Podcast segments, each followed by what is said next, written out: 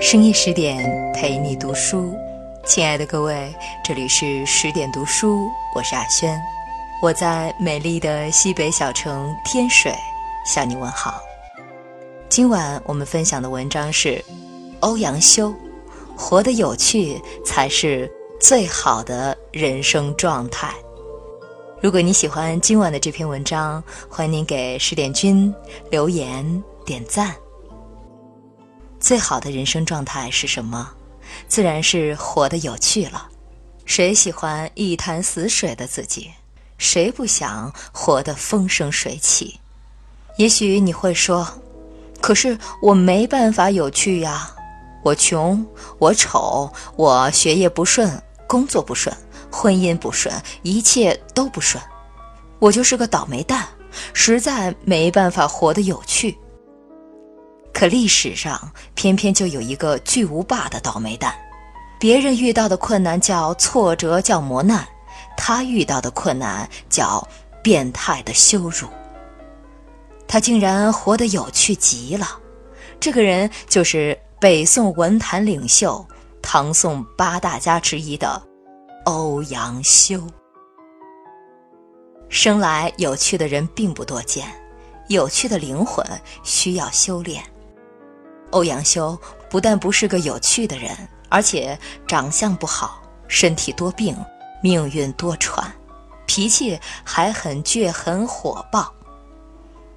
欧阳修出生在宋真宗景德四年，老爸给他起名叫修，字永叔，对他没有别的要求，就是希望儿子健健康康，福寿绵长。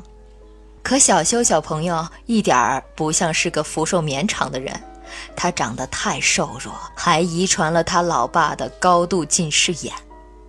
小时候家里穷，四岁的时候老爸又生病去世了，老妈不得不带着他投奔随州的叔叔。好在 uncle 很看重小修，对他寄予厚望，觉得家族振兴的事都要靠这个侄子了。然而，小修同学参加科举考试并不顺利，考了两回都没有考上。直到二十四岁那年，忽然开窍，连中三元：监元、解元和省元。原本很有希望考上状元的，可惜因为主考官认为他锋芒毕露，要挫其锐气，给了个第十四名。十四名也是二甲进士及第呀。绝对是未婚少女的抢手货。很快，小修同学就洞房花烛了。按说公务员也考上了，小修同学也成了欧阳先生了。接下来就该规规矩矩上班，生个大胖小子，赡养老妈，再慢慢的升官，实现叔叔的愿望了吧？可这家伙接下来的表现一点儿都不让人省心。一是不好好上班，总是跑出去玩；二是给中央官员写信，指责人家不好好工作；三是怒怼大学生，说他们写的文章太烂。人这一辈子，无论再倒霉，总是会有幸运的时候。欧阳修的幸运在于他遇到了两个对他一生影响都很大的人。一个是他的上司钱维演。欧阳修在洛阳工作，这里钟灵毓秀，人文荟萃。欧阳修一来就迷上了这里，这么美丽的城市，这么美好的青春，上什么班呀？于是他就和几个狐朋狗友集体翘班，游山玩水去了。老板竟然还派厨子给他们做饭，派歌女给他们唱歌助兴。天哪，天底下怎么会有这样的老板？这不科学。怪不得欧阳修在诗文里有那么多关于洛阳的赞美和回忆。气达元真，春风移不到天涯，二月山城未见花。残雪压枝犹有菊，冻雷惊损欲抽芽。夜闻归雁生相思，病入新年感物华。曾是洛阳花下客，夜芳虽晚不须嗟。好一句“曾是洛阳花下客，夜芳虽晚不须嗟”。之后，经历了人生起起伏伏的欧阳修，怎能不怀念这段美好时光？钱维演最终还是离开了洛阳，欧阳修禁不住感慨：人生总会面临离别，只是不知道这一分手，未来有谁可以和我一起赏花呢？浪淘沙，把酒祝东风。且共从容，垂杨紫陌洛城东。总是当时携手处，游遍芳丛。聚散苦匆匆，此恨无穷。今年花胜去年红，可惜明年花更好。知。与谁同？有趣的人一定是有真性情的人，过于理性很难做到有趣。欧阳修现在离“有趣”二字还有着十万里的距离，但他拥有真性情，就有可能成为一个有趣的人。他的真性情表现在哪里呢？钱维演要离开的消息刚刚传来，他就收到了家书。他的夫人留下一个早产的儿子，撒手西去，年仅十七岁。欧阳修悲痛欲绝，不禁回忆起他们新婚燕尔时的甜蜜。南歌子：风髻金泥带，龙纹玉掌书。走下窗来笑相扶。爱到画眉深浅入时无，弄笔微人久，描花试手出。等闲防了绣功夫，笑问鸳鸯两字怎生疏？早晨，新娘子对镜梳妆完毕，跑到丈夫的书房里去，一会儿问问他眉毛画的好不好看。一会儿依偎在他的身边摆弄他的笔砚，一会儿又拿起笔学着描花，一会儿又叽叽喳喳地问：“鸳鸯两个字怎么写？”就这样，妻子忘了绣花，丈夫忘了读书。沉醉在爱情中的人，只要你看看我，我看看你，就十分美好。而现在，钱维演调离，妻子死去，朋友任满，而欧阳修也即将离开这里，到汴京去上任。他一时难以接受，含着泪写下了一首离歌《玉楼春》：“尊前拟把归期说，欲与春容先惨夜。”人生自是有情痴，此恨不关风与月。离歌且莫翻新阙，一去能教长寸节。只须看尽洛城花，是共春风容易别。如果不是真性情。怎能写下这字字含泪、声声滴血的词句？王国维在《人间词话》里说：“永叔，人生自是有情痴，此恨不管风与月。只须看尽落成花，始共春风容易别。于豪放之中有沉着之志，所以尤高。”真性情的人有时候会做出一些违反常理的事情，比如，欧阳修曾经冒冒失失地给当地的谏官范仲淹写了一封言辞激烈的谴责信。他说：“范仲淹在其位不谋其政，作为谏官，自然要给皇帝提建议。可是一个多月过去了，也没见提一条建议。”范仲淹没有责怪他，他们成了忘年交。后来，在范仲淹提出改革朝政时，这个小迷弟不仅为他摇旗呐喊，还不惜赔上自己的政治前途，超级够意思。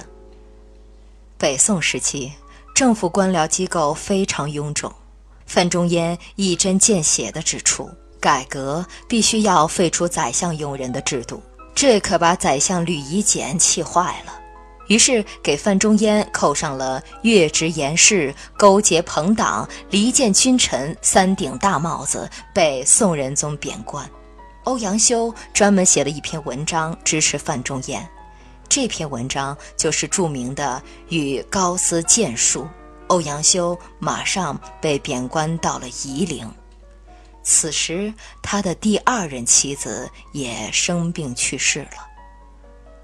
而立之年的欧阳修站在夷陵的街头，看着元宵节璀璨的灯火，禁不住心中一阵酸涩。越热闹，越孤独。他用一首词记下了这浪漫的夜晚，也记下了他心中最深处那无法碰触的痛。生查子元夕，去年元夜时。花市灯如昼，月上柳梢头，人约黄昏后。今年元夜时，月与灯依旧，不见去年人，泪湿春衫袖。有趣的人，一定是有着平常心的人。太焦虑烦躁，很难做到有趣。来到夷陵的欧阳修决定要把自己修炼成一个有趣的人。为什么要把自己不开心的事说出来让别人开心呢？欧阳修一边整顿吏治、健全规章制度，一边调整自己的心态。这时，他随身携带的六卷书引起了他的注意。影响了欧阳修一生的另一个人，终于要出场了。这个人就是唐朝的韩愈。欧阳修十岁那年，和小朋友玩捉迷藏的时候，在一个邻居家里发现了六卷残破的《昌黎先生集》，他随手翻了一下，立刻被吸引了。杂书、诗说、宋琼文、毛颖传。霍林简，每一篇都那么有意思。他还给鳄鱼写过信，这个人太有趣了。他的文章明明写的这么好，可为什么现在都没有人提起呢？原来韩愈早在唐朝中期就开始反对过分讲究形式的骈文，发起古文运动。可惜，因为他过分强调创新，以至于他去世后无人继承他的衣钵，骈文又霸占了文坛两百多年。好在命运安排欧阳修和他相遇了，一定振兴文化传统。欧阳修为自己定下了这个任重而道远的目标，当然还要做一个有趣的人。眼泪为自己流，微笑给别人看。欧阳修的文学修养越来越高了。他有一首词特别有名，把一位闺中少妇的幽怨描绘得入骨三分，以至于后来的婉约派女神李清照崇拜的不得了，模仿了很多次。《蝶恋花》：庭院深深深几许。杨柳堆烟，帘幕无重数。玉勒雕鞍游野处，楼高不见章台路。雨横风狂三月暮，门掩黄昏，无计留春住。泪眼问花，花不语。乱红飞过，秋千去。一个人有了目标之后，时间就会过得很快。四年的贬谪生活转瞬即逝，欧阳修又回到了汴京。他没有想到，一场变态的羞辱正在等着他。有趣是一场惊喜的意外。庆历年间。因为范仲淹等人被扣上朋党之争的帽子，一波干将纷纷以各种理由调离朝廷。欧阳修则被贬官到了偏远的滁州。屋漏偏遇连夜雨，他八岁的女儿不幸夭亡。欧阳修悲痛欲绝，他不知道如何迎接每一次日出，也不知道如何送走每一个黄昏。但是他没有改变自己雷厉风行的做事风格。他一来，政府机关马上减少了三分之二的办事人员。他的管理理念是两个字：宽简。做官首先要不扰民，然后为老百姓带来真正的便利。欧阳修在滁州西南面的峰山上建了一座丰乐亭。并把这里建成了一个免费的游览区。当负责种花事务的办事员拿着公文来请示他的时候，他居然在公文后面直接回复了一首诗：“谢盼官幽谷种花，浅深红白宜相间，先后仍需次第栽。我欲四时携酒去，莫教一日。”不花开，市长难道不是应该在公文后写同意吗？怎能写种花要以我每次去喝酒都能看到花开为最高标准呢？欧阳修终于慢慢走出了痛苦的阴影。这时，狼牙山的和尚智仙在山路建了一座亭子，邀请欧阳修提个名字。欧阳修提笔写下了三个大字：“醉翁亭”。从此，欧阳修就经常来这里办公。他一点架子都没有，办完工之后还和大家一起爬山野宴，喝醉了酒就歪在草地上呼呼大睡。这个市长太令人意外，太有趣了。他的这句话流传千古。醉翁之意不在酒，在乎山水之间也。世人都认为他醉了，只有他自己知道，他比以往任何时候都更清醒。在滁州，欧阳修熬过了最黑暗的夜，终于要把晚上做的梦，早晨醒来一一实现了。有趣的最高境界是热爱生活，活出自我。还记得他想要拯救文坛的梦想吗？那就现在开始吧。挣脱了世俗干扰的欧阳修，才华渐渐凸显出来。他写诗，提出了“诗穷而后工”的诗歌理论。画眉鸟，百转千声随意移，山花红紫树高低。始之所向金笼听，不及林间。自在啼，他写词着重抒发自我的人生感受。踏梭行，后馆梅残，溪桥柳细，草熏风暖遥征配，离愁渐远渐无穷。迢迢不断如春水，寸寸柔肠，盈盈粉泪。楼高莫近危阑倚，平无尽处是春山。行人更在春山外。他写散文《醉翁亭记》《丰乐亭记》，语言平易近人。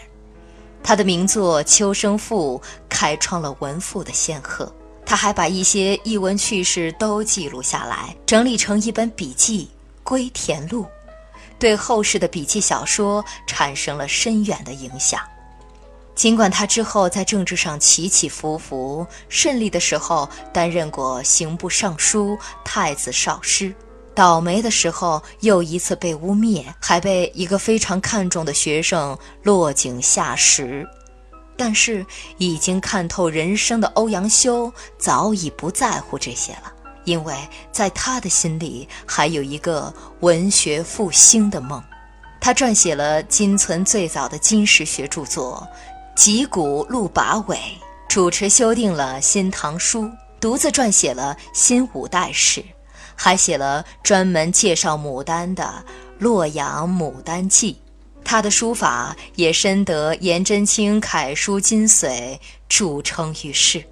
他除了个人的成就非常高之外，还带动了整个北宋文坛的欣欣向荣。唐宋八大家中的唐朝的另外五人里，苏轼、苏辙、曾巩均是他的学生。苏洵深得欧阳修的赏识。王安石早年的诗文得到了欧阳修很大的帮助，韩愈的星星之光在欧阳修这里终于成了熊熊燃烧的燎原之火。都说文人相轻，可是欧阳修从来都是欣赏、鼓励、提携。当看到苏轼的文章的时候，他惊呼：“读苏轼书。”不觉汗出，快哉！老夫当避路，放他出一头地也。这就是成语“出人头地”的来历。欧阳修的抱负、眼界、胸怀都是当之无愧的北宋文坛领袖。欧阳修是一个全才，但是他使人羡慕的是他在经历了这么多苦难之后，还能活得。如此有趣。他调侃自己的文章：“余生凭所作文章，多在三上，乃马上、枕上、侧上也。”他自我解嘲是个酒鬼，遥知湖上一樽酒，能忆天涯万里人。他鼓励年轻人要多玩，行乐知须年少。尊前看取衰翁，他很喜欢颍州这个地方，给朝廷写了无数道请求，希望来这里养老。终于在他六十五岁那年实现了自己的愿望，他欣喜若狂，一口气写下了十首采桑子来赞美颍州的西湖，每一首以“西湖好”来开头。采桑子。群芳过后西湖好，狼藉残红飞絮蒙蒙。垂柳阑干尽日风，笙歌尽散游人去，便觉春空。垂下帘笼，双燕归来细雨中。这个老头啊，还是那么爱热闹。整日里宴饮笙歌，即使是群芳过后的西湖，在他眼里都是那么好。而且这个老头太臭美，竟然插了满头的花跑来跑去。浣溪沙，堤上游人逐画船，拍堤春水似垂天。绿杨楼外楚秋千，白发戴花君莫笑。六爻催拍展频传，人生何处似尊前？熙宁五年，在颍州只享受了一年退休生活的欧阳修去世了，享年六十六岁。后世人一提到欧阳修，必定会想到六一居士这个号。此六一可不是儿童节。然而，这个可爱老头的解释倒是颇有几分童趣。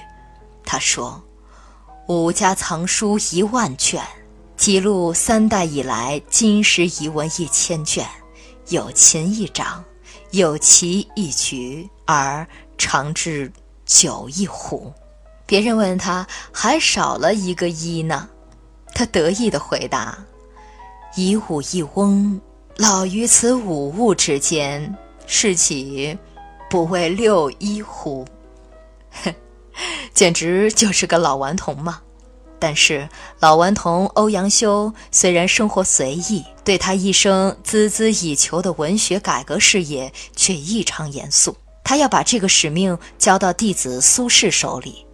他握住苏轼的手，语重心长地交代：“我所谓文，必与道俱；见利而迁，则非我图。”二十年后。苏轼成为文坛一致拥护的领军人物，甚至成为整个宋朝文人的代表。他郑重告慰老师：“虽无以报，不辱其门。”如今一千多年过去了，当我们重读欧阳修留下来的《欧阳文忠公集》时，仿佛还能看到一个头上插满了鲜花的老头在笑嘻嘻地向我们挥手。我亦只如长日醉，莫教管弦作离声。再见了，朋友们，不用告别，我只是喝醉了而已。呃，亲爱的小伙伴们，今天的文章呢分享完了，你们是否觉得欧阳修是一个很有趣的人呢？在文章的结尾呢，想宣布一个好消息。为了帮助大家提升自己的素养和层次，那十点读书开放了一座成长图书馆。在这里，既有《解忧杂货店》《肖申克的救赎》《简爱》这样影响全世界的经典名作，也有《自控力》《非暴力沟通》这样的职场实用宝典，免费开放十天，陪你听本书。如果你有兴趣，欢迎搜索关注微信公众号“十点读书”，进入成长图书馆，跟我一起阅读好书，成为更好的自己。那如果你喜欢今晚的这篇文章，欢迎给十点君留言点赞。更多美文，欢迎关注微信公众号“十点读书”。感谢你的陪伴，感谢你的聆听，我是阿轩，我们晚安。